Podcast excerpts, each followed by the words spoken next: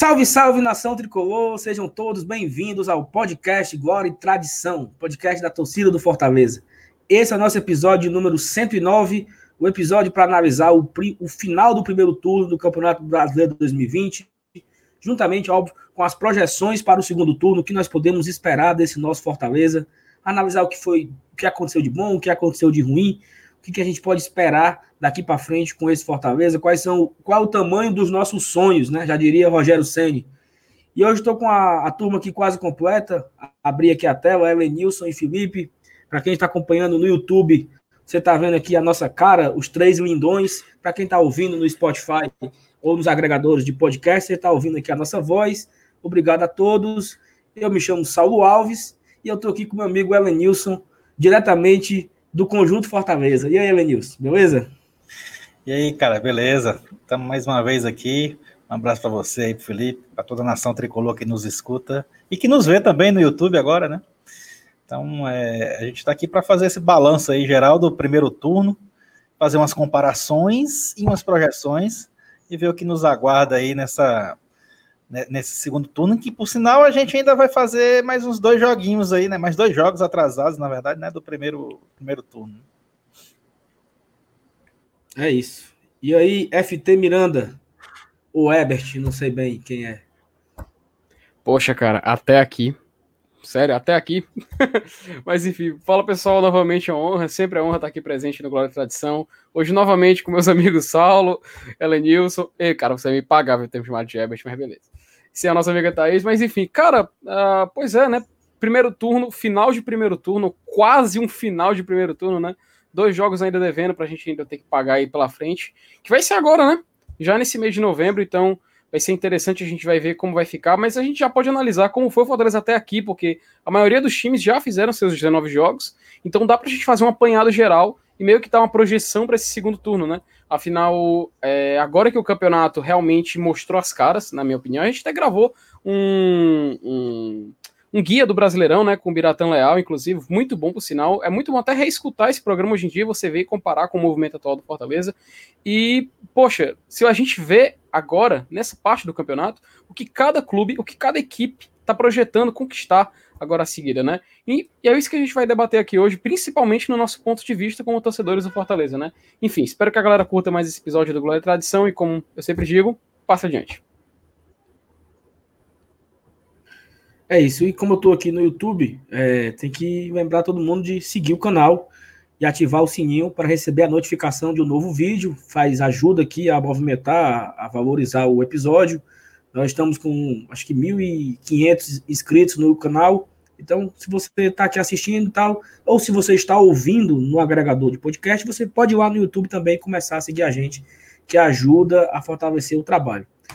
Pois é, Felipe, tu falou a respeito de, do programa com o Bira, né? Então, acho que foi um marco ali, nós fizemos na semana da estreia do Campeonato Brasileiro, e eu já estou aqui, diante de mão, batendo na madeira, porque nós fizemos um episódio pré-campeonato e era antes de um jogo contra o Atlético Paranaense, que também era num sábado.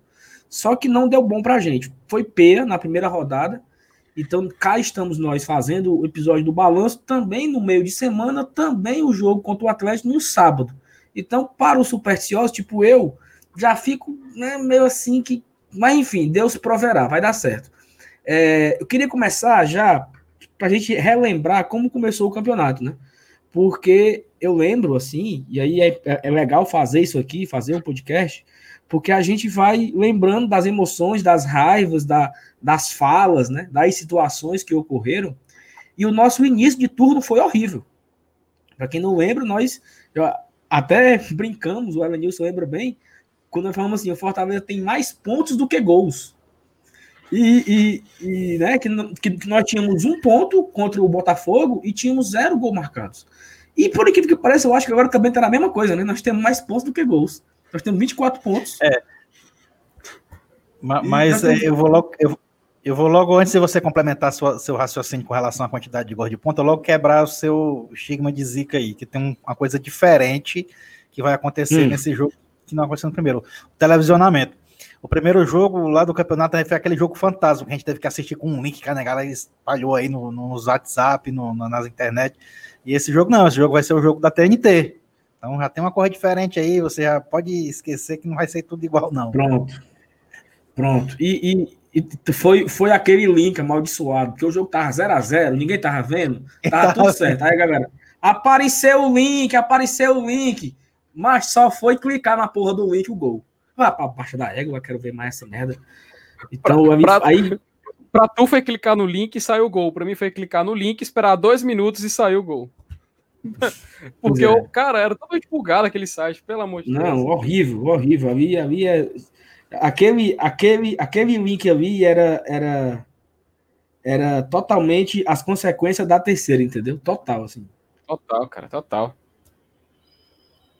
Mas enfim, vamos lá.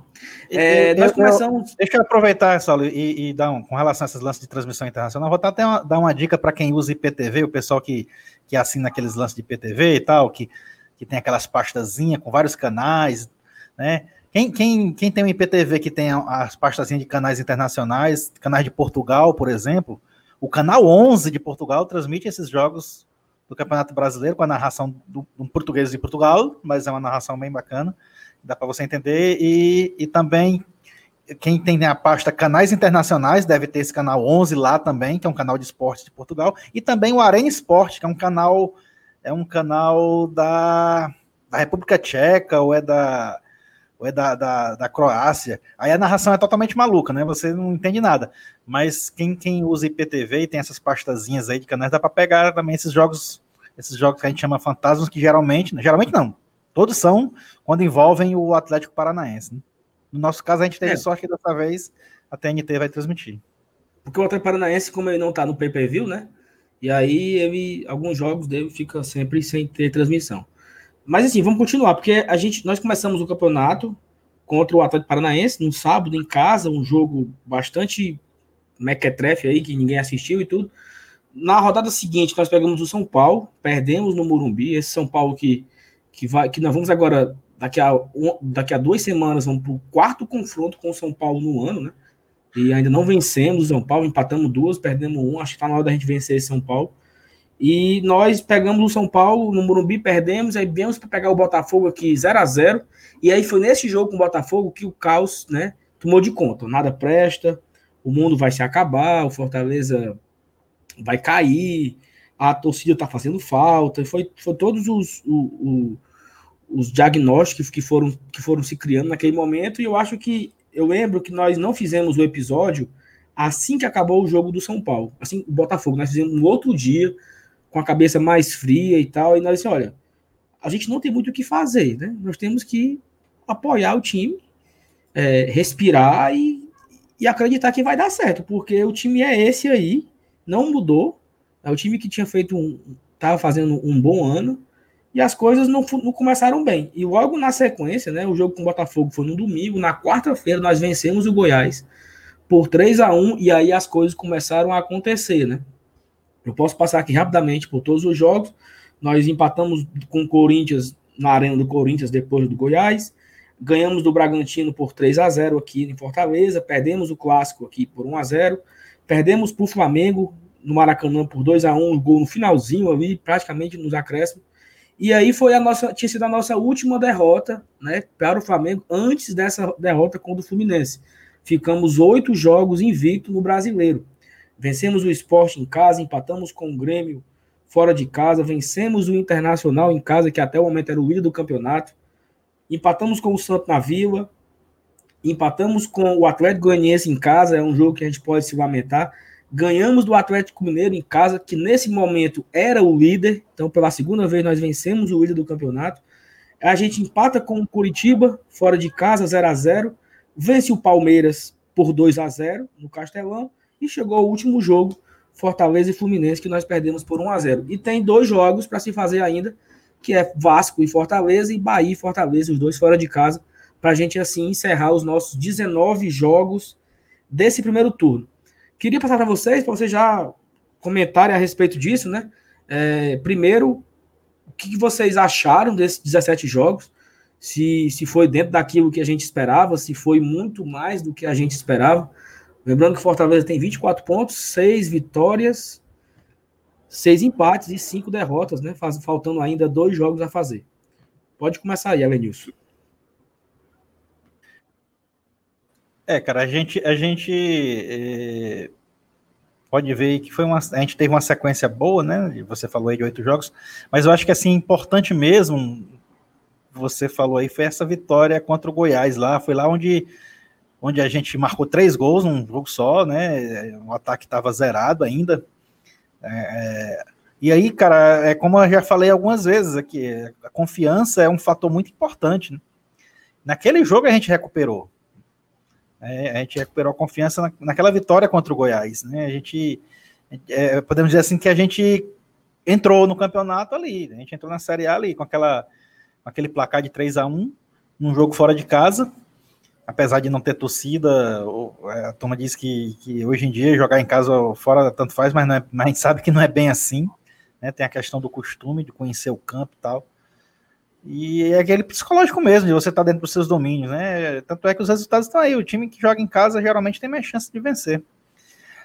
Mas é, depois desse resultado contra o Goiás, né, aí sim eu considero essa sequência de oito jogos o, o ápice, né? É, não, tem, não, não, vou dizer assim um momento importante, porque afinal de contas são oito momentos, né? São, foram oito jogos diferentes. Mas foi, foi onde a gente, podemos dizer assim, consolidou, consolidou a posição da gente no primeiro turno, que, que, que nos faz ter uma certa folga. Né? A gente ainda não fechou o turno por conta desses dois jogos, e mesmo assim, né, a gente não está numa posição que a gente temia. Né? Muita gente temia, principalmente depois da estreia contra o Botafogo, aliás, da estreia contra o Atlético Paranaense, até o jogo contra o Botafogo. É, todo mundo temia que a gente chegasse num determinado momento do campeonato brigando mesmo para se escapar, fugir da zona de rebaixamento.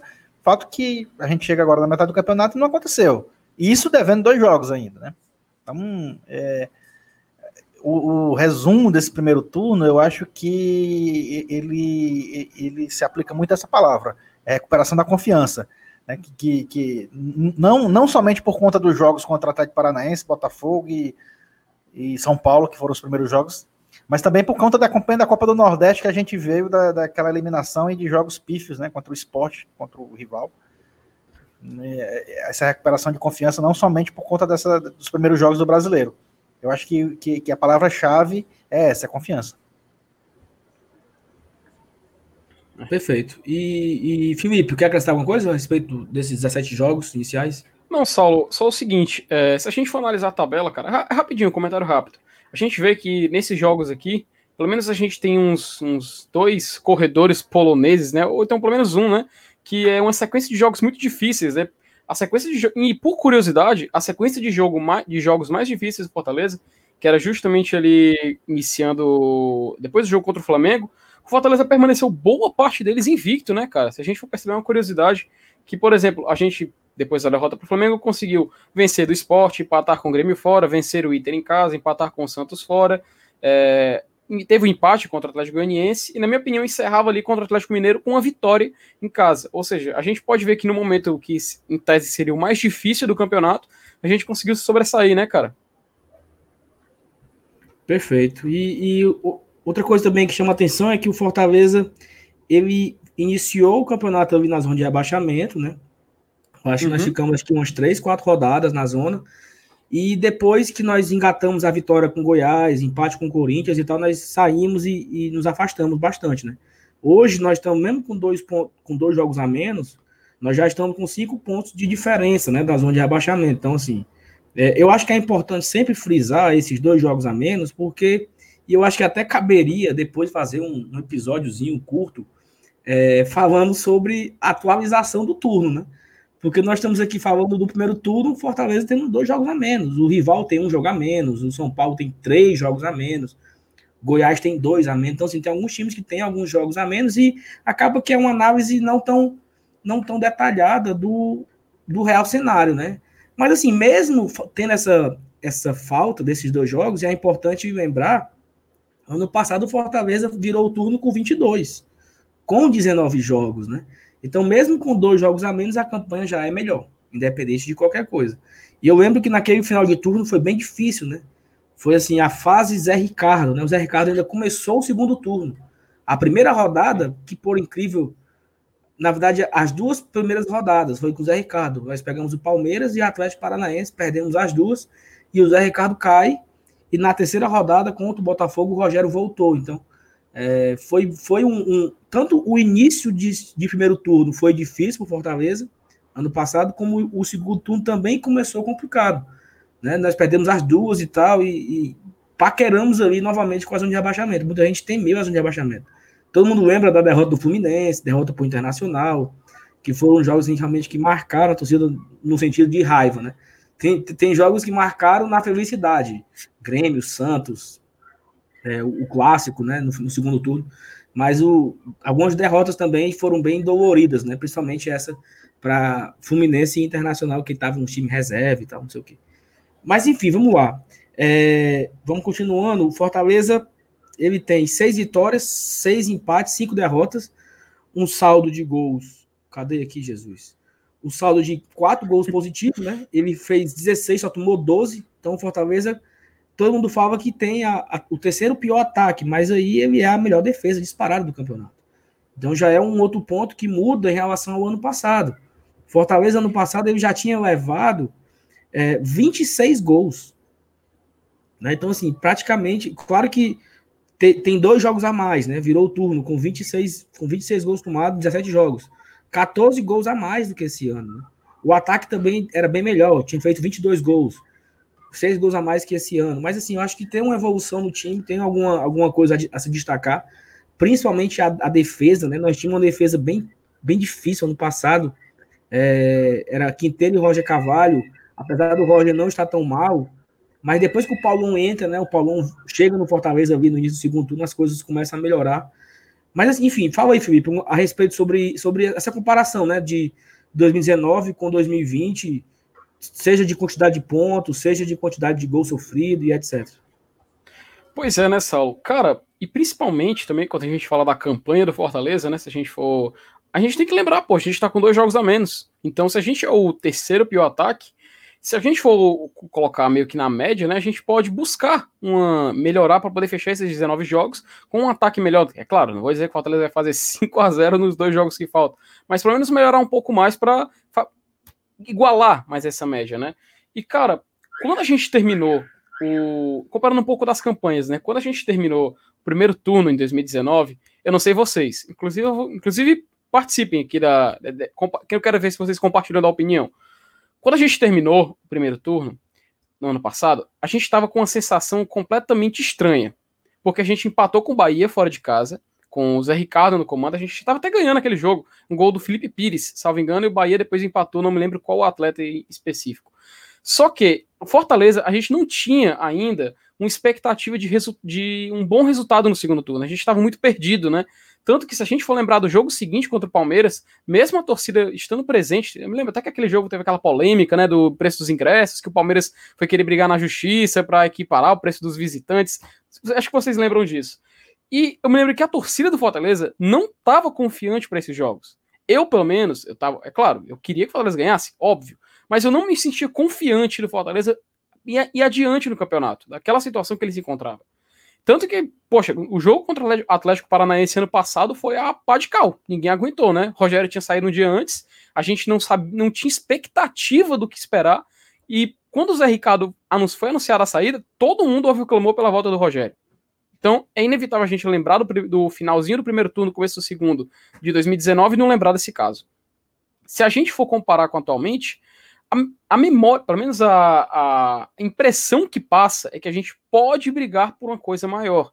É claro, não estou cravando nada, não estou dizendo aqui que o Fortaleza vai para as cabeças, não, pelo, pelo contrário. Mas eu estou dizendo que a gente não tem aquela sensação de que a nossa briga vai ser somente pelo rebaixamento, entende? É claro, nossa briga atualmente é contra o rebaixamento. Fortaleza atualmente briga para não cair. Depois que a gente atingir os 45 pontos, a gente pensa numa coisa a mais mas a mentalidade da equipe, não, acho que talvez até dos atletas, não é somente de permanecer na Série A, mas de após isso poder realmente brigar por um, algo maior. Se a gente for comparar agora os elencos a, da campanha de 2019 e com a de 2020, a gente vê que a gente tem jogadores que a gente meio que teve uma base, né, permaneceu, mas principalmente, cara, uma pessoa que você citou, Saulo. Eu até vou jogar de volta para vocês comentarem. Cara, o Paulão no Fortaleza, ele ele em 2020, pelo menos, tem, tem sido o. A gente vai falar isso mais pra frente, né? Quando a gente falar dos jogadores. Mas ele tem sido, cara, uma peça fundamental pra gente poder tá, pelo menos almejando sonhar com uma coisa a mais. É claro, o sistema defensivo inteiro do Fortaleza merece elogios. Mas o Paulão em específico, eu acho que até pela expectativa, a gente não esperava que ele fosse tão bom.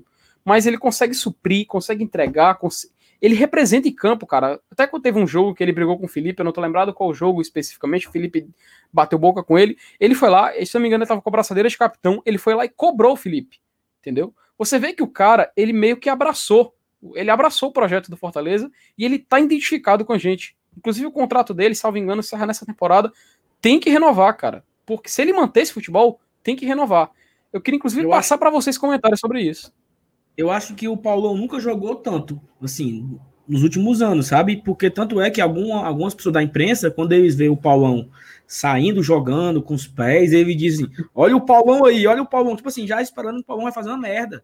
Imprensa do eixo, Paulão... né? Tu quer dizer? precisa do eixo isso, porque o Paulão ele, ele deu algumas, algumas entregadas jogando no Vasco, jogando é. no Inter. Não é, Isso. Ele nunca foi tão bom assim nesse. Né, exato, ele nunca foi tão bom assim nesses outros clubes, não. É, é com certeza eu acho que se, ele, ele mesmo deve dizer isso. Se, se eu, não sei se alguém já perguntou ele em alguma entrevista, mas eu acho que ele vai confirmar é. isso, que é um. um Cara, o momento um, da carreira dele é assim, uma confidência, né? Ninguém pediu segredo. Tem um negócio que teve um jogo, um treino lá no, no CT, que o Rogério estava treinando uma saída de bola, que é uma fofoca, né? Que conta, né? O Rogério estava treinando uma saída de bola e o Paulo não estava conseguindo fazer o passe que o Rogério queria, né? E o Rogério apitava e mandava voltar, e apitava e mandava voltar. E uma hora ele se imputou. Ele disse: professor, eu tenho 34 anos, bote a bola para cima que eu arregaço ela. Aí ele chutou assim a bola, como assim, venha no alto que eu tiro todas, mas sair jogando eu não sei muito bem, não. Mas assim, hoje o cara é outra pessoa. Hoje ele sabe sair jogando. Hoje ele tem uma série de bola diferente, né? Então acho que esse Paulão, nem ele mesmo acreditava no, no potencial dele, né? E eu acho que e esse exemplo que eu falei aqui foi ano passado, realmente. Não, nem ele acreditava que ele era capaz de sair jogando com os pés, de construir as jogadas, né? Esse ano o Paulão acho que ele é unânime. O melhor jogador do Fortaleza, talvez, é. assim, se a gente puder cravar. É, é essa evolução do, da quantidade de gols sofridos de um ano para o outro é, talvez seja por causa disso aí. A gente manteve a nossa zaga, né? diferente do nosso ataque, né? Que foi embora Edinho, foi embora Marcinho, André Luiz, né? Tem, teve uma, uma, grande alteração no, no, na, nos componentes de, de, composição lá do, do que compõem o ataque, né? Diferente da defesa. E, e essa parte de, de, ajuste, de entrosamento, ela, ela, é muito importante. Além do que o próprio sistema do, do, do conjunto todo também vai se aprimorando, e como o Rogério gosta de fazer, ele, ele pede para que os caras que jogam no ataque, às vezes ele joga com quatro atacantes, mas que os caras é, façam uma marcação, todo mundo tem que correr. Então isso também vai, vai evoluindo, né? Então vai chegar uma hora que, que consolida ali a defesa, né? Além do próprio, do próprio sistema ser absorvido né, pela, por todo mundo do elenco, não somente os zagueiros, mas a manutenção dos próprios zagueiros, a mesma dupla, ou então troca um, inverte uma Quinteiro Paulão, Paulão Jackson, é, Roger Carvalho. Dos né? seis pra, do, do, do Felipe do Felipe do, do Juninho para trás, Pronto, é praticamente é praticamente os mesmos sete jogadores, os sete, Felipe Alves, Tinga, Gabriel, Paulão, Roger, o Quinteiro, o Roger não estava jogando, mas já tinha Jackson ano passado, é o mesmo quarteto. Bruno, Carlinhos, Juninho e Felipe. Essas posições Isso ajuda. não mudou. Não mudou, Isso ajuda é muito. Perfeito. E aí entra exatamente o ponto que tu falou, Vinícius. Do Juninho e do Felipe para frente, teve uma mudança muito forte, né? Nós tínhamos ano passado é, Romarinho jogando meio que no meio, né?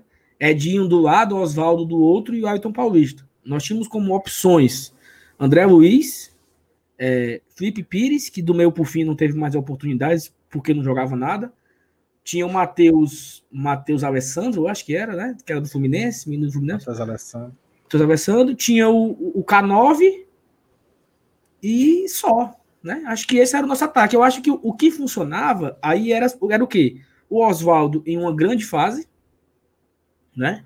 É, o Edinho teve um momento de variação que todo mundo endoidava. Diz, todo mundo dizia: eu não, eu não aguento mais o Edinho titular, pelo amor de Deus. Demora, né? nós falamos aqui bastante. O Edinho foi eleito o pior em campo várias, várias vezes. vezes. Ele demora para pegar no tranco. Pois é. E eu acho que era isso. Nós comparamos comparando com esse ano, e também tinha um Ed, não, o Ed estava quebrado, né? Comparando com, com, com esse ano, nós temos o Oswaldo e o Romarinho que não vem numa boa fase, né?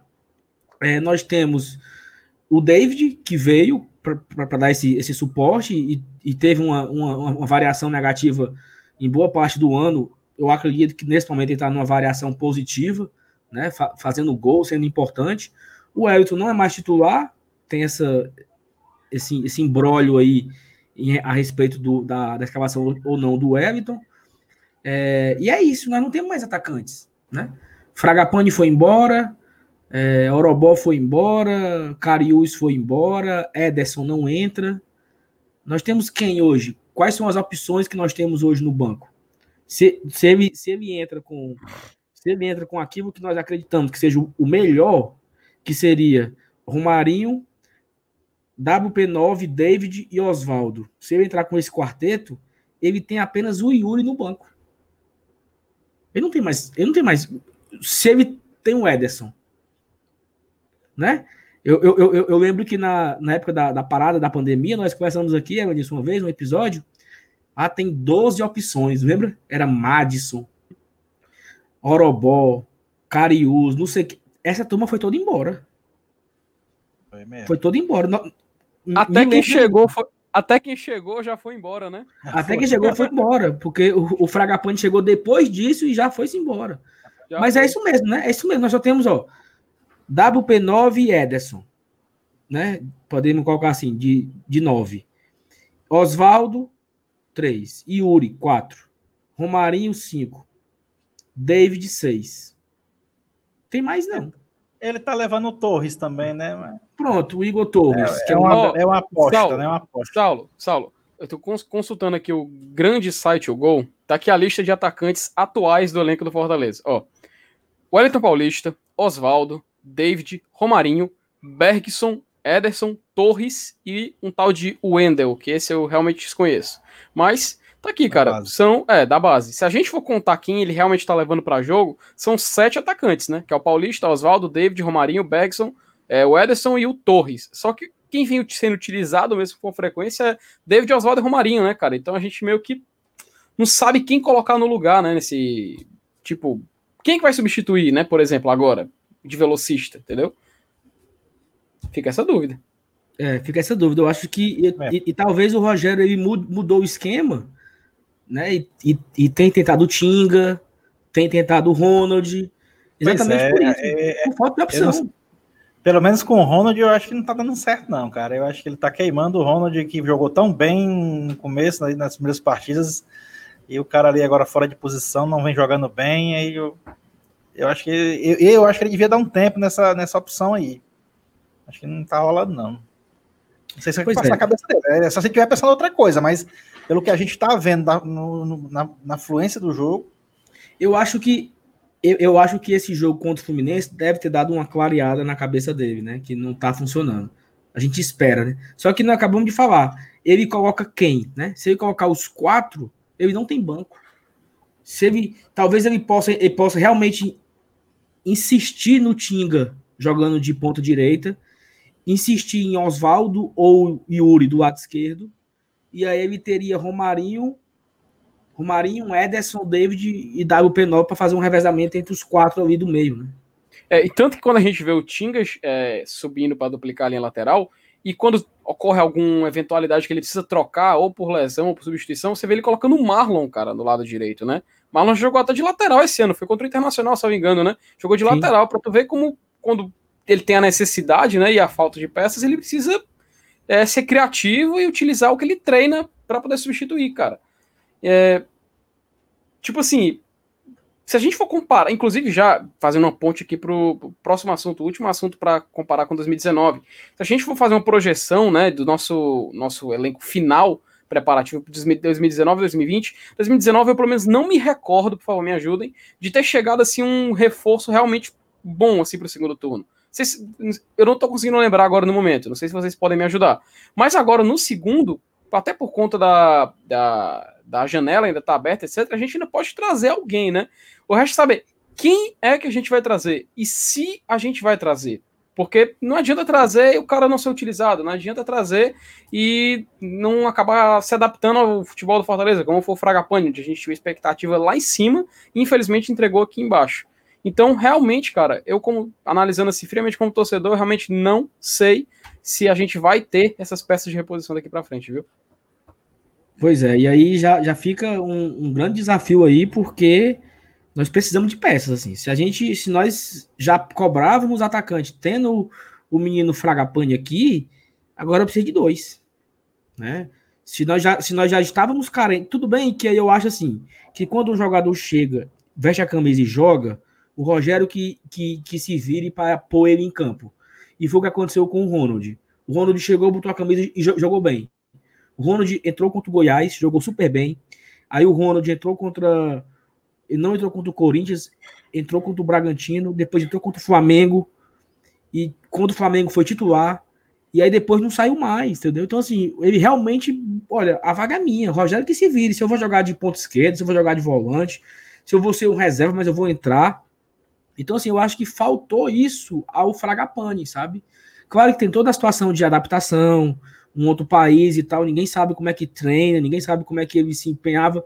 Só que assim, eu acho que quando o cara chega e joga e, e, e mostra que vai jogar, o Rogério se vira para pôr o cara em campo, como é o caso do Ronald. Então, eu acho que além de trazer alguém, tem que ser alguém nesse perfil, que já chegue querendo jogar, já chegue querendo, né, é, acima de qualquer coisa, entrar em campo e, e jogar e tudo. Então, é bem difícil, realmente eu, eu, não imagino. Tem muita gente que se emocionou com o Massinho, tem muita gente que acordou de madrugada para acompanhar o jogo dele para ver se ele era eliminado, uma, uma barrigada do, da porra que fez todo mundo ficar feito besta assistindo o campeonato chinês, no desespero maior do mundo, e nem era verdade, né? Então vai ah, vai saber. Porque a torcida do Fortaleza é tão emocionada, cara, que eu lembro, Evanilson, não sei se tu lembra quando o Fortaleza contratou aquele zagueiro do Corinthians, é, não sei o que, Delamore. Vin, galera, Vinícius, Vinícius, Vinícius Delamore. A galera acompanhando o avião do cara, macho. Não, passou de Sobral. Não, tá fazendo a curva. Aí um, um, aí um cara tava em casa, na janela, e disse: Olha aqui, passou ele, vai, meu Delamore, não sei o quê. Aí foi buscar o cara no aeroporto. Então, certo observatório, ela é emocionada, todo mundo sabe disso. Ao ponto de acompanhar um campeonato chinês, torcendo pro Massinho ir mal, para ele ser eliminado. Então, assim, é, é, é uma coisa típica do torcedor do Fortaleza, né? Mas, enfim, é, vamos, vamos passar para frente. E aí, Felipe, é, a respeito da, para fechar a, a questão da projeção com 2019, quando começou 2019, o nosso principal objetivo era os 45 pontos, era não cair, né? E quando nós viramos o turno com 22, eu lembro que, olha, se nós fizermos os mesmos 22, talvez a gente escape. Essa era a nossa fala, essa era a nossa única preocupação. Naquele momento, na, no início do primeiro turno, no, no início, na primeira rodada do segundo turno de 2019, nós tínhamos a preocupação de fazer os mesmos 22 pontos que tínhamos feito para fazer 44 e dizer, olha, eu acho que dá para escapar com 44. E as coisas meio que foram evoluindo mais do que esperávamos, tanto que nós fizemos 37, não. Fizemos quantos pontos? Fizemos 53, né? 31 pontos nós fizemos no segundo turno, né? 53, fizemos, fizemos Fizemos 31 pontos, ou seja, fizemos 9 pontos acima do, do que aqui a gente imaginava fazer. E com esses 53 pontos, nos levou para a nona colocação, nos levou para a Sul-Americana, e aí a gente pode aqui morrer de se lamentar do pênalti perdido pelo Bruno, de do jogo fuleiragem contra o Fluminense no Maracanã, um 0 a 0 que quem sabe poderíamos ter ido para uma pré-Libertadores naquele momento que ninguém nem esperava, ninguém sabe, não sabe nem que roupa usar, mas foi por pouco. Né? Se a bastava, gente pensar bem. Bastava, bastava o Atlético Mineiro e o Corinthians não terem peidado na semifinal da, da Sul-Americana e os dois terem feito a final da Sula. Aí a garantiria um brasileiro campeão da Sul-Americana. Perfeito. E aí o, o G6 teria virado. O G6 que virou G8 teria virado um G9. G9. E nós teríamos ido, né? Então. Mas enfim, eu acho que para esse ano, a expectativa, aí eu não sei se a expectativa da torcida ela é parecida com a do clube, né? Claro que o clube, quando ele fala, o Marcelo Paes, principalmente, quando ele dá uma entrevista, ele fala: olha, o meu foco é não cair e eu, o, o meu objetivo é jogar a Série A em 2021.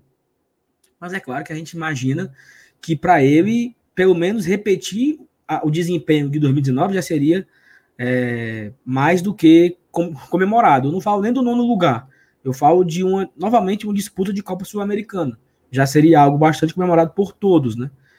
E hoje, quais, ser, quais seria a nossa principal expectativa para esse segundo turno? Nos manter na, na Série A, ou seja, fazer os 45 pontos, que talvez nem precise de tudo isso, ou nós já, já viramos a chave e já estamos indo para um, um patamar superior e já, assim, se a gente não for para a Sul-Americana, foi ruim? O que, é que vocês acham? Macho, campeonato brasileiro é, é complicado. Não, eu acho que a gente não deve é, já contar com essas, com essas favas aí, não.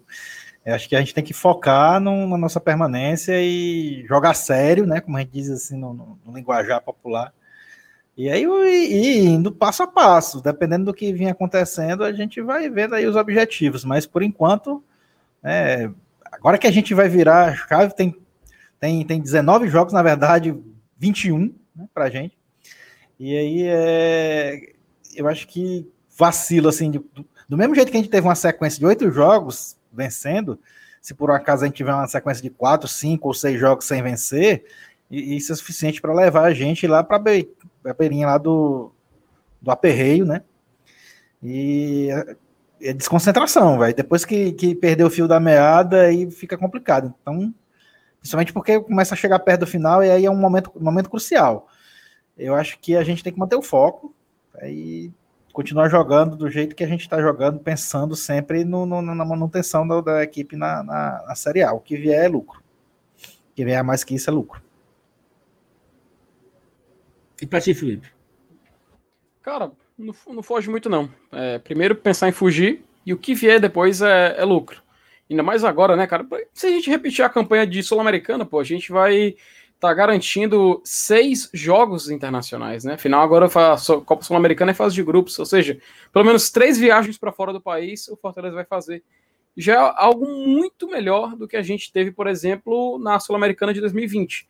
É claro, Sul-Americana de 2020 foi uma experiência muito louca, né, para a gente aqui do Fortaleza, mas ter a oportunidade de fazer mais, além de dois jogos, fazer mais quatro, né, já é algo sensacional. E se a gente for sonhar com uma coisa maior ainda, poxa, aí não, aí é para comemorar até 2000, final de 2021, entendeu?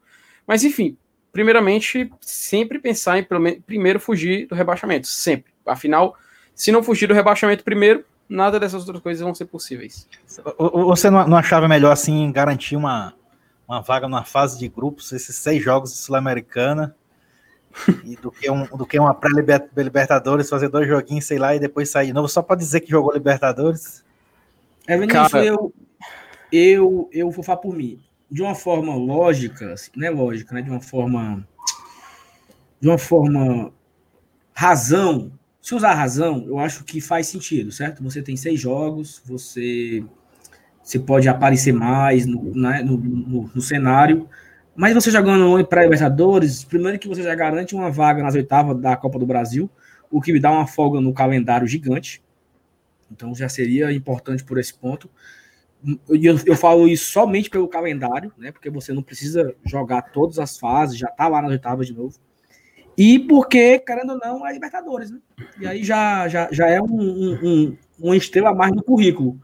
Claro que jogar os seis jogos, porque assim, às vezes você pode fazer esses seis jogos aí da, da fase de grupos e, sei lá, pega três times, vai mequetrefe, sabe? Uns jogos, vai fuleiro, tendo que fazer umas viagens escrotas, misturando com Copa do Nordeste e tal, não sei. Mas assim, eu acho que nós estamos nós estamos pedindo demais, sabe? O que vier é. De uma forma. Na razão, eu, eu, eu, eu, eu prefiro a Sul-Americana. Na emoção, né? seria bastante emocionante jogar a, a Libertadores, porque assim, não, não existe pré-Libertadores, para deixar logo isso claro, né? É Libertadores. Não, é, assim, é, é, é, primeira fase, é fase, fase né? exatamente, é, e fase de grupos. Fase de grupo, é, a segunda fase da Libertadores. E, Saulo, você falou pela razão e comparou com a emoção. Cara, para mim, que nem dizia o saudoso NX0, entre razões e emoções, só tem uma opção, cara. Obviamente que é muito mais vantajoso você jogar a Copa Libertadores, cara, mesmo que seja a partir da segunda fase, né? Que é onde os times brasileiros entram, que chama a pré-Libertadores. E além, e se você passar desse, dessa segunda fase, você ainda garante mais dois jogos internacionais.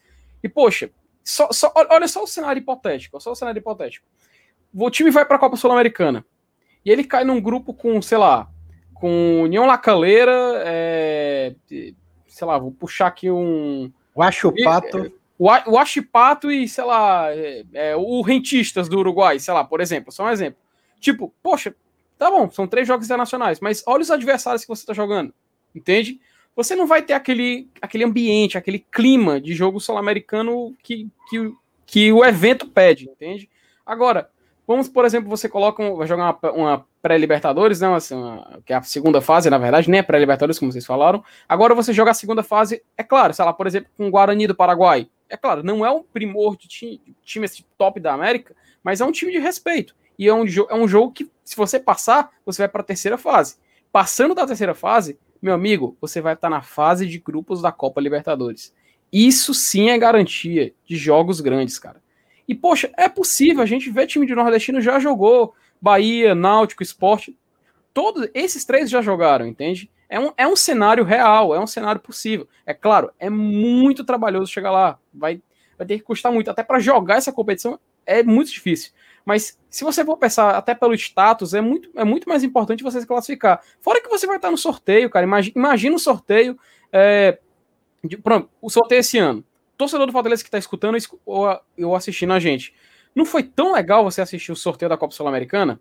Ver o cara sortear a bolinha, você ficou nervoso, poxa, mata-mata, jogo de ida, beleza. Agora, poxa, aos adversários, você tinha só o Independiente, você tinha um, um que, se não me engano, o Deportivo, Deportivo Cali, Deportivo Cali, não, o, o, Amer, o Atlético Nacional do, do, da Colômbia. Você tinha clubes assim tradicionais, mas eram poucos. Na, na Libertadores, cara, você tem um sorteio inteiro com River Plate, Boca Juniors, Nacional do Uruguai. Você joga, é, sei lá, contra a Universidade de Chile. Ou seja, são, aí sim são clubes históricos, Colo-Colo, enfim.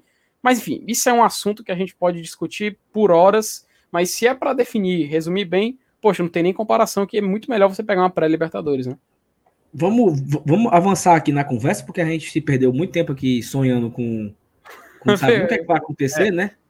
A gente vamos... fala que, que, que vai querer manter o foco para escapar e fica aí delirando com Exatamente, exatamente. É, Felipe, tu, não sei se tu pesquisou aí a respeito da quantidade de pontos que a gente precisa para escapar né, dos últimos anos. E aí eu já, eu já eu trago aqui rapidamente um, um dado que eu levantei, que é o seguinte: vou falar do nosso primeiro objetivo, né?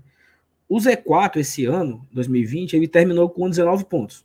Atlético Paranaense tem um jogo a menos contra o Atlético Mineiro fora de casa. Se ele vencer, vai a 19. O Goiás tem dois jogos a menos, jogos bastante tranquilo para o Goiás. Ele pega Grêmio fora e São Paulo em casa, né? Se ele vencer os dois, ele vai a 18.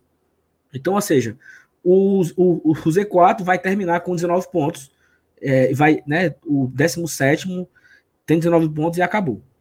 Para ele atingir os 45, ele precisa fazer 26 pontos né, no segundo turno. Ou seja, para o Z4 fazer 40, 40, chegar nos 45 pontos, é, precisa fazer 26. Ou seja, 26, o Grêmio, que hoje é o oitavo colocado, o Grêmio fez 27. Então, assim, é uma campanha de pré-Libertadores que o Z4 precisa fazer no segundo turno para chegar numa pontuação que a gente, todo mundo imagina que é os 45. Eu acho que não vai chegar, tá? É, tradicionalmente, o, o, os times do Z4 eles fazem na faixa média de 23 pontos no segundo turno. Então, assim, é, tradicionalmente eles fazem 20, 23 pontos, 22, outro, outro, outro ano é 24. Ano passado foi um ano muito atípico, porque foram apenas 18 pontos no primeiro e 18 pontos no segundo. O Ceará escapou com 38, mas teria escapado com 37. Não precisaria disso tudo para ter escapado, né? E então, assim, se o Z4 pontuar 23 pontos, termina com 42, né? Então tá faltando aí para o Fortaleza garantir na Série A nada mais, nada menos do que 18 pontos. Né? Para fazer, os 42, vamos, vamos arredondar, fazer os 43 para ficar com um a mais. Falta o Fortaleza 19 pontos. Ou seja, seis vitórias e um empate é o que falta o Fortaleza nessas 21, 21 partidas que ele tem a fazer. Ele precisa ganhar seis, empatar uma. Nesses 17 jogos iniciais, ele ganhou seis, empatou seis.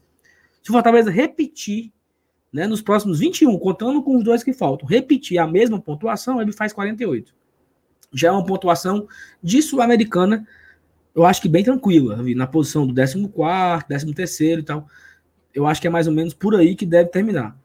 É, nos últimos anos, começando em 2016, o turno virou com 20 e o cara fechou o campeonato com 43. Então ele fez 23 pontos, o Z4.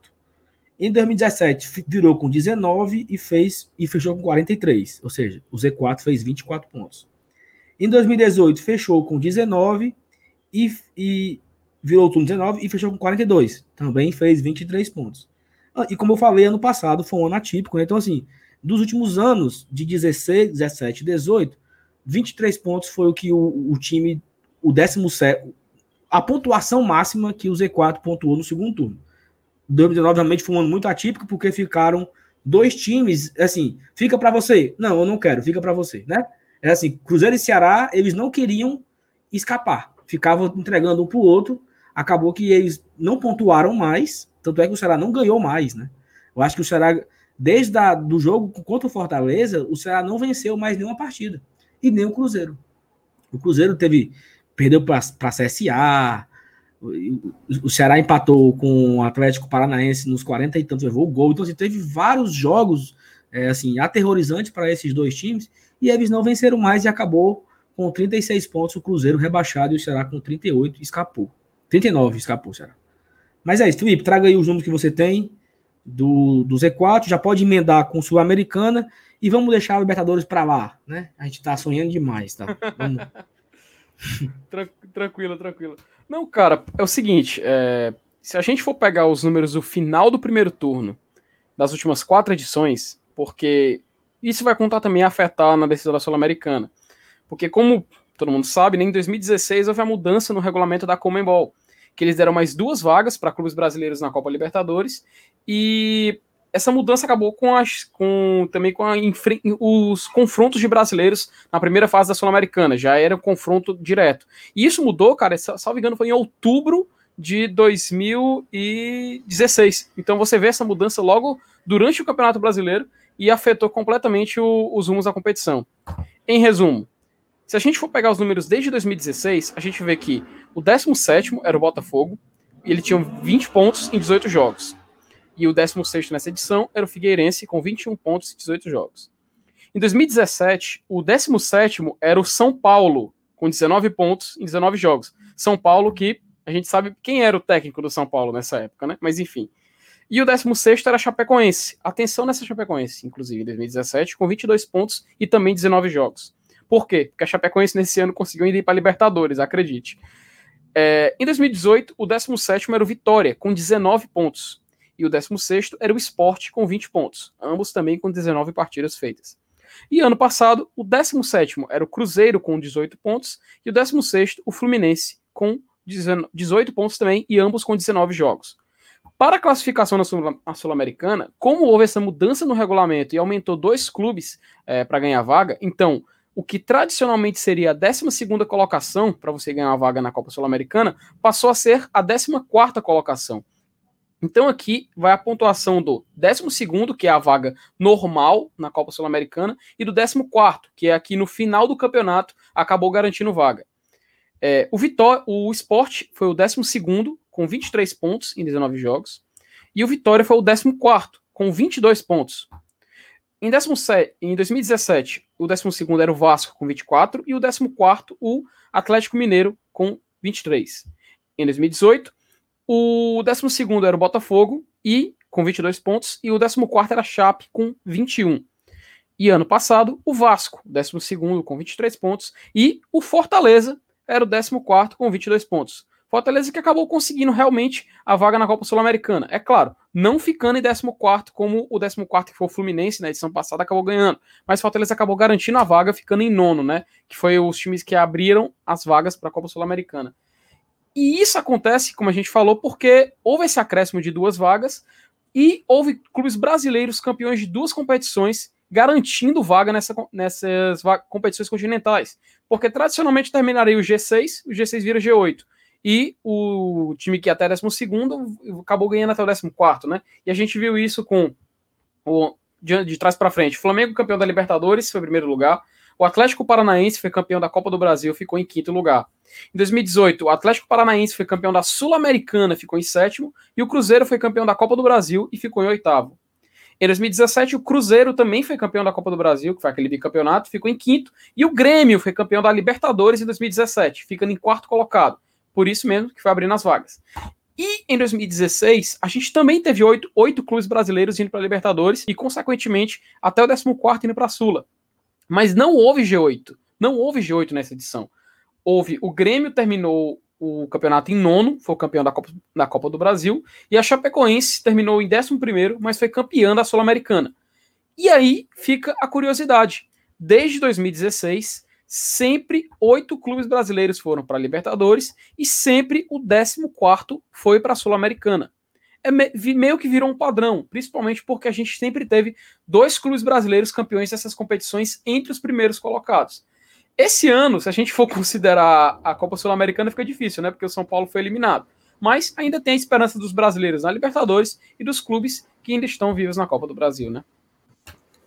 É isso. Se ainda tem todos os brasileiros praticamente, né? Menos o São Paulo. Sim, né? Libertadores, né? Flamengo, assim, na Libertadores que, que estão acima da, do Fortaleza, né? uhum. né? Flamengo, Atlético Mineiro, tá? Tá. Não, não, não, não. Atlético Mineiro. Não, não, não, Tá internacional. Flamengo, Inter, Grêmio. Flamengo, Inter, Grêmio, Palmeiras, Palmeiras Santos. Santos. Só, né? São esses Isso. seis. É. Flamengo, Grêmio, Inter, Santos, Palmeiras. Cinco. E São, São Paulo saiu. E o Corinthians vai na pré-Libertadores. Tá.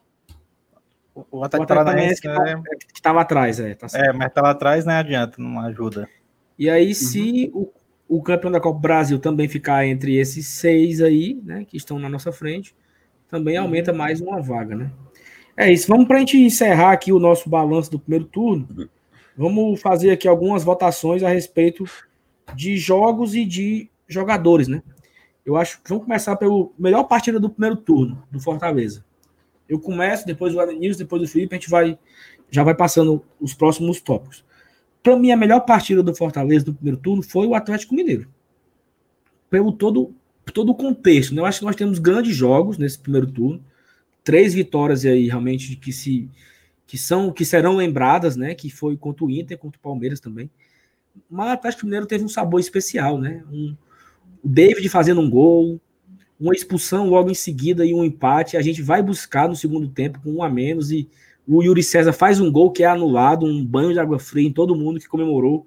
O Bruno Melo fazendo um gol de cabeça enfaixada. Então, assim, tem vários temperos nesse jogo que torna o Atlético era o líder do campeonato, né? Então, para mim, foi Fortaleza 2 a 1 no Atlético Mineiro. É, Venilson? É, é, eu também, cara. Eu acho que eu vou votar nessa partida, apesar de que aquela contra o Goiás também, pelo, pelo fato marcante de ter sido a nossa primeira vitória. Chave, a primeira vitória, né?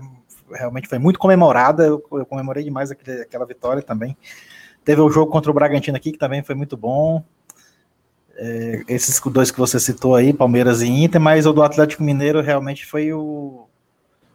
Teve todos os ingredientes, né? Que o torcedor. Eu até falei, ainda comentei na época no Twitter. Ah, meu Deus, a corona desgraçada. Esse jogo. Esse jogo com o Castelão lotado teria sido massa demais, cara. Teria sido é uma emoção muito bacana de viver no estádio aquela vitória. Eu fico também com esse jogo aí. Foi o melhor jogo do Fortaleza no primeiro turno, foi isso contra o Atlético Mineiro. Eu concordo contigo, cara. Concordo. Fortaleza e Atlético Mineiro. Esse Fortaleza e Atlético Mineiro foi muito a cara daquele Fortaleza e Santos, né? De 2019, né? Mas, mas tipo assim, com esses ingredientes a mais aí da expulsão e tudo mais. Cara, não tem como não. Fortaleza Atlético Mineiro mesmo. É isso. Então vamos lá. Vamos para o, pior jogo, né? Para mim, o pior jogo como o melhor Atlético Mineiro, o pior, eu colocaria o jogo contra o Atlético Paranaense, aquele jogo que ninguém viu. Apesar que ninguém viu, foi um jogo muito ruim, né? O Fortaleza acho que coroou aquela fase ruim que o Fortaleza estava vivendo. E eu até destaco assim, tirando esse jogo com o Atlético Paranaense e talvez tirando a derrota para o clássico também, que foi um jogo muito ruim do Fortaleza, não deu um chute a gol e tal. Fortaleza. E esse Fluminense também. Acho que foi esse. Colocaria esse jogo contra o Fluminense. Esses três jogos foram realmente jogos onde Fortaleza não jogou nada. Assim, problema de, de arbitragem à parte, foram três jogos bem complicados. O Fortaleza realmente não. Todos os outros teve alguma coisa de positivo. Né? Esses três eu acho que foram terríveis. E eu fico com o Atlético Paranaense, o jogo da estreia. Evanilson. É, eu não vou ficar com esse jogo aí, não, até porque com, eu nem assisti umas partes do jogo só e vou dar o desconto de ser estreia, de ter aquele, aquele momento ainda ruim, né? Mas depois da gente ter se recuperado, pega confiança, aí a gente jogou aquela partida no, contra o Ceará, aquele clássico, a gente jogou mal pra caralho, eu vou ficar com esse com esse jogo aí, Fortaleza Ceará. Foi o pior jogo, acho que foi o pior jogo que Fortaleza é, é, jogou, foi esse, foi o clássico. Eu vou, eu vou seguir com o Saulo, cara, porque ele é Fortaleza Atlético Paranaense, foi até irritante, cara. Você vai, você vai ver lances daquele jogo, por exemplo, o gol que o Fortaleza levou, uma falha, uma falha do Tinga, o cara não se posicionou bem, não conseguiu cabecear. Até o Tinga, principalmente, o cara que, poxa, a gente é. O cara, hoje em dia, é incontestável. Até ele falou naquele jogo. E foi um jogo invisível, teve toda aquela confusão para assistir. Não tem como não. Fortaleza Atlético Paranaense, cara. Então é isso. Fortaleza Paranaense o pior, Fortaleza Atlético Mineiro o melhor jogo. Eu acho que foi. Acho, eu acho que o Evanilson também. Esse jogo de certo também foi um jogo bem. Bem fuleiragem, assim, sabe? Foi muito fraco o jogo do Fortaleza Ceará. Não demos chute a gol, foi bem difícil. Vamos para o melhor jogador desse primeiro turno. Eu vejo que muita gente é muito apaixonada pelo Tinga, né? Porque o Tinga, eu gosto muito dele, realmente. Mas eu acho que ele não foi o melhor jogador do Fortaleza do primeiro turno. Só acho que foi o melhor ele pode ser o melhor jogador do Campeonato Cearense. O Campeonato Cearense ele fez alguns gols, fez dois gols nas finais, tá? acho que tem todo esse, esse sentimento pelo Tiga no Campeonato Cearense. Mas no Brasileirão, nós falamos aqui agora há pouco dele, né? A nossa zaga ela é muito diferente do ano passado e eu acho que muito por méritos do Paulão. Então, eu acho que o jogador mais regular desse primeiro turno é o Paulão. O Fortaleza tem um detalhe, o Fortaleza não tem esse jogador diferenciado, né? Fortaleza não tem um, um, super artilheiro, o Fortaleza não tem o um super craque, assim, aquele jogador que o camisa 10, não, não tem. É um, são vários jogadores bastante regulares, e entre essa regularidade toda, eu acredito que o Paulão é o melhor deles. Foi o melhor deles do primeiro turno. Então eu vou no Paulão. E você, Elenilson? É, é, uma, é uma boa opção, cara, o Paulão. Eu tô, eu tô em dúvida se eu voto nele também. Mas eu tenho outras opções aqui que eu vou dizer para vocês, que é, uma delas é o Felipe Alves, que é um cara que é muito importante no nosso esquema de jogo, que além de defesas importantes também participa das jogadas, né, da, da, da, criação da jogada, é o nosso, é o nosso volante é, com camisa de goleiro. Mas é, eu acho que eu vou te seguir, só. Paulão realmente, cara, ele, como a gente comentou, ele deve tá no melhor momento da carreira dele. Ele tá vivendo, tá vivendo o ápice, eu acho que ele tá muito seguro, né? Inclusive, a gente fala assim, pô, o cara já tem uma idade avançada, mas a gente vê lances que ele, que ele ganha na velocidade, o cara bota a bola na frente, ele chega primeiro. Então, tá dando tudo certo para ele nesse, nesses 19, não, nesses 17 jogos, né, que a gente não fez ainda os 19. É, eu acho que ele foi o melhor jogador, sim. Cara, você, Felipe? Parece até que foi combinado, mas eu também coloquei o Paulão, viu? Porque o cara não tem, nem, não tem nem o que acrescentar. A gente já falou dele antes, vocês já falaram aí. Eu acho que vou só seguir o voto mesmo e concordar, porque para mim o Paulão foi. Realmente ele se sobressaiu entre os demais. Parabéns, Paulão. É isso. E o pior jogador do primeiro turno. E aí eu acho que é bem, é bem, é bem pesado a gente indicar um pior que a gente pode dizer, por exemplo. Fra, Fragapane. Fragapane. Fragapane não funcionou, é o pior. Nós podemos dizer que Orobó não correspondeu, foi emprestado, é o pior. Cariú, Jogou, jogou, uma partida contra o Botafogo, perdeu o gol, é o pior. Só que eu acho que desse jogador a gente não espera muita coisa, sabe? É, mas assim, vocês são livres para votar e que vocês preferirem. Eu, antes que pareça perseguição, eu espero muito do Oswaldo, cara. Sabe? A minha expectativa em cima do Oswaldo ela é gigante. E o Oswaldo até que fez boas partidas. Jogou bem contra o Goiás, jogou bem contra o Curitiba, jogou bem contra o Flamengo, fez gol contra o Grêmio. Só que já foram quatro jogos que ele foi bem desses 17. Mas assim, eu acho que falta, falta o Oswaldo, aquele Oswaldo, cadê, cara? O que aconteceu? É, será se é a idade pesando, que eu acho, acho que não é? Não sei, entendeu? Será se ele precisa de mais tempo em campo? O Rogério não tá deixando ele jogar muito. Alguns jogos ficando no banco de reserva, entrando no final, às vezes nem entrou. Mas assim, eu tinha e eu ainda tenho uma expectativa muito alta em cima do Oswaldo. Então, assim, eu vou votar nele, sabe? Só por isso, assim, que a expectativa é em cima do que ele está entregando. Mas nada nada muito pessoal, né? Como, como é que dizia no BBB, né? Então, é, não é por afinidade. Não é por afinidade, né? E tu, Evanilson, tu vai no Fraga?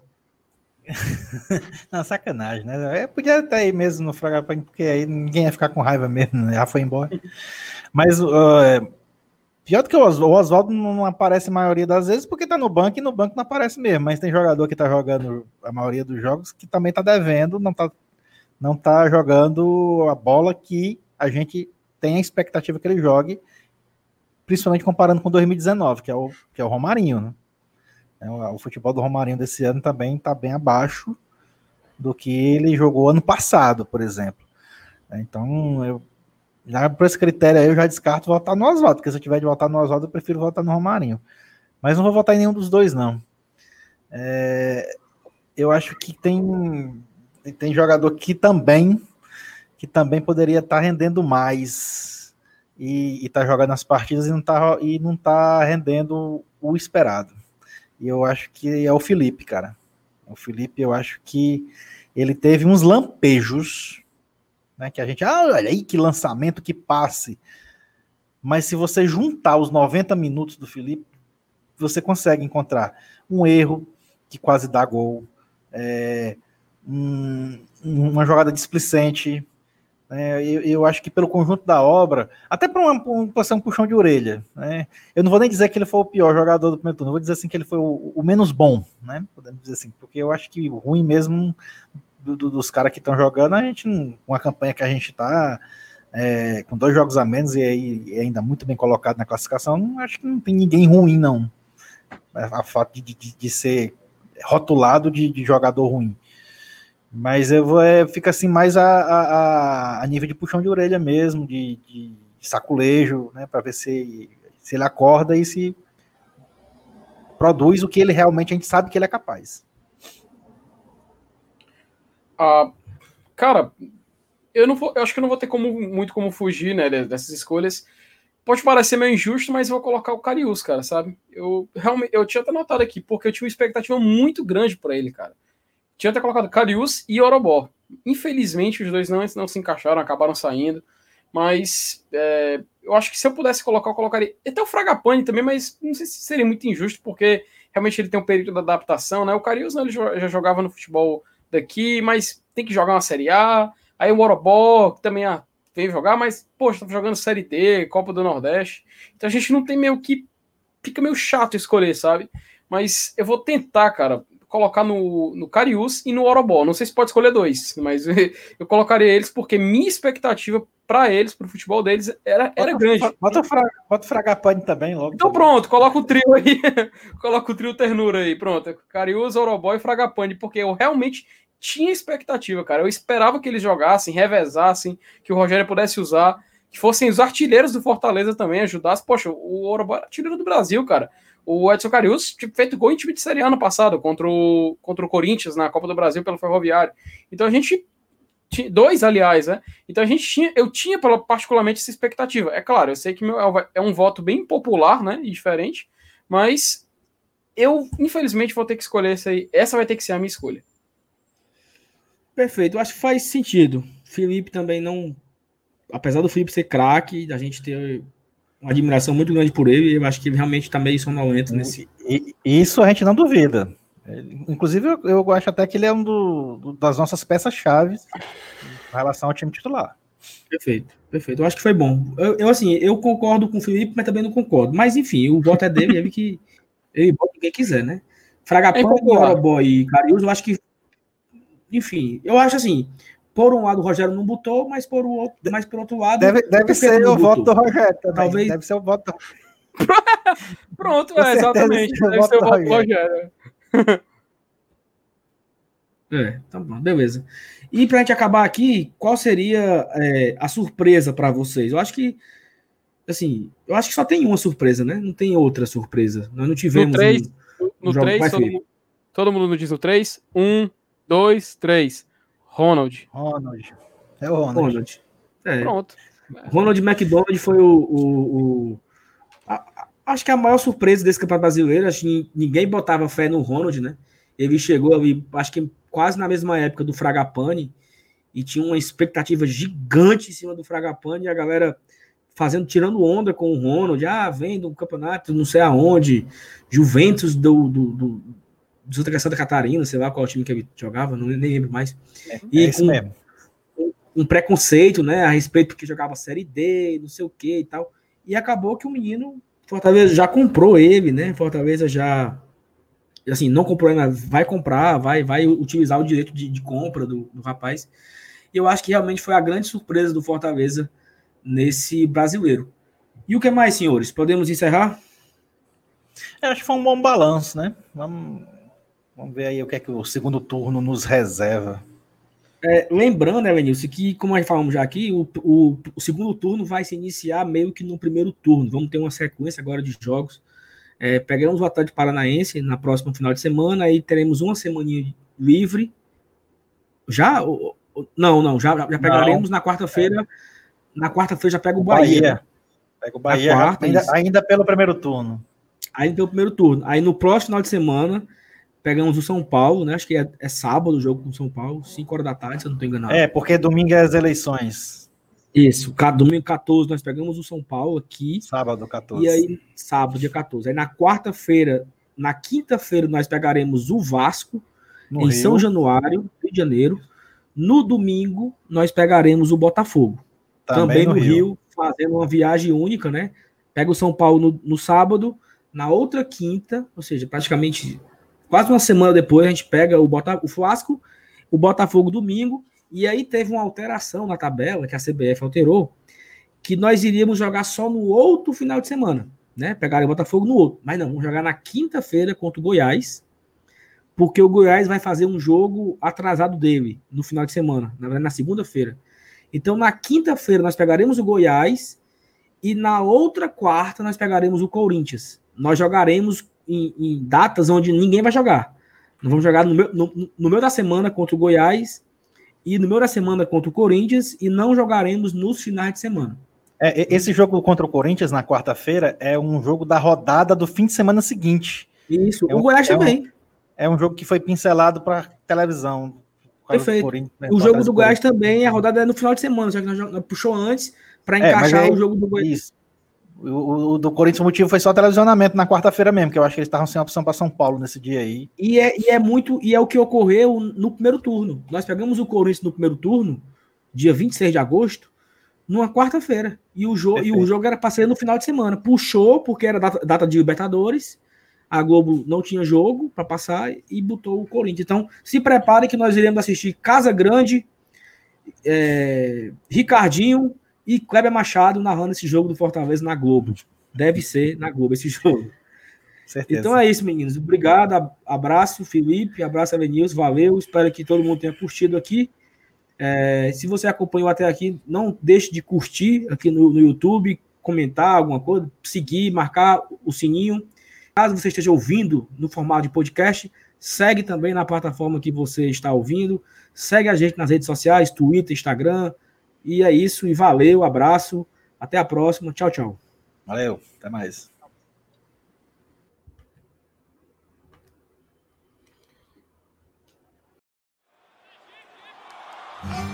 Vai, Leão!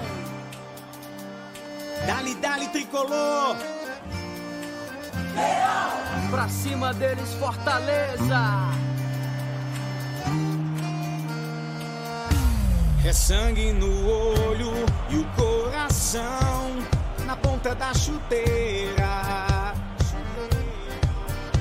Aos 47 do segundo tempo eu insisto, eu luto com fé a vida inteira. rua sou rei, no campo sou valente. Arquibancada é a alma da gente. Minha nação é tricolor, tua camisa, meu amor. Somos milhões no só abraço. Salve o tricolor de aço.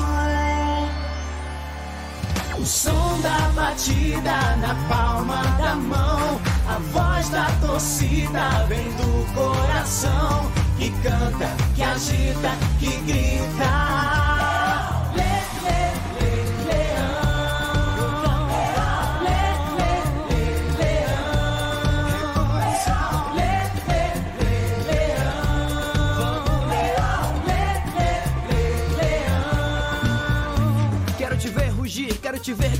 Dentro e fora do gramado eu vou apoiar. Joga com garra, leão, faz mais um gol, que emoção. É a maior torcida, que beleza.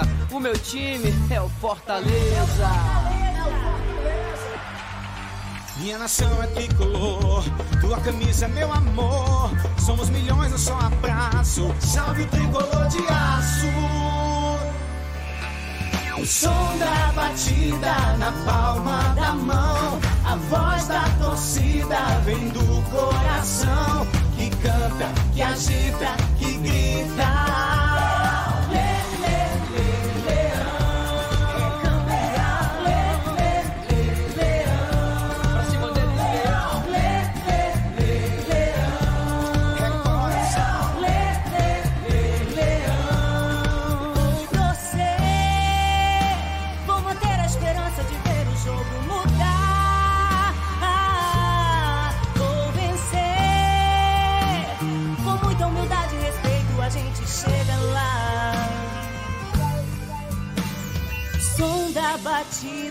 palma da mão, A voz da torcida vem do coração que canta, que agita, que grita.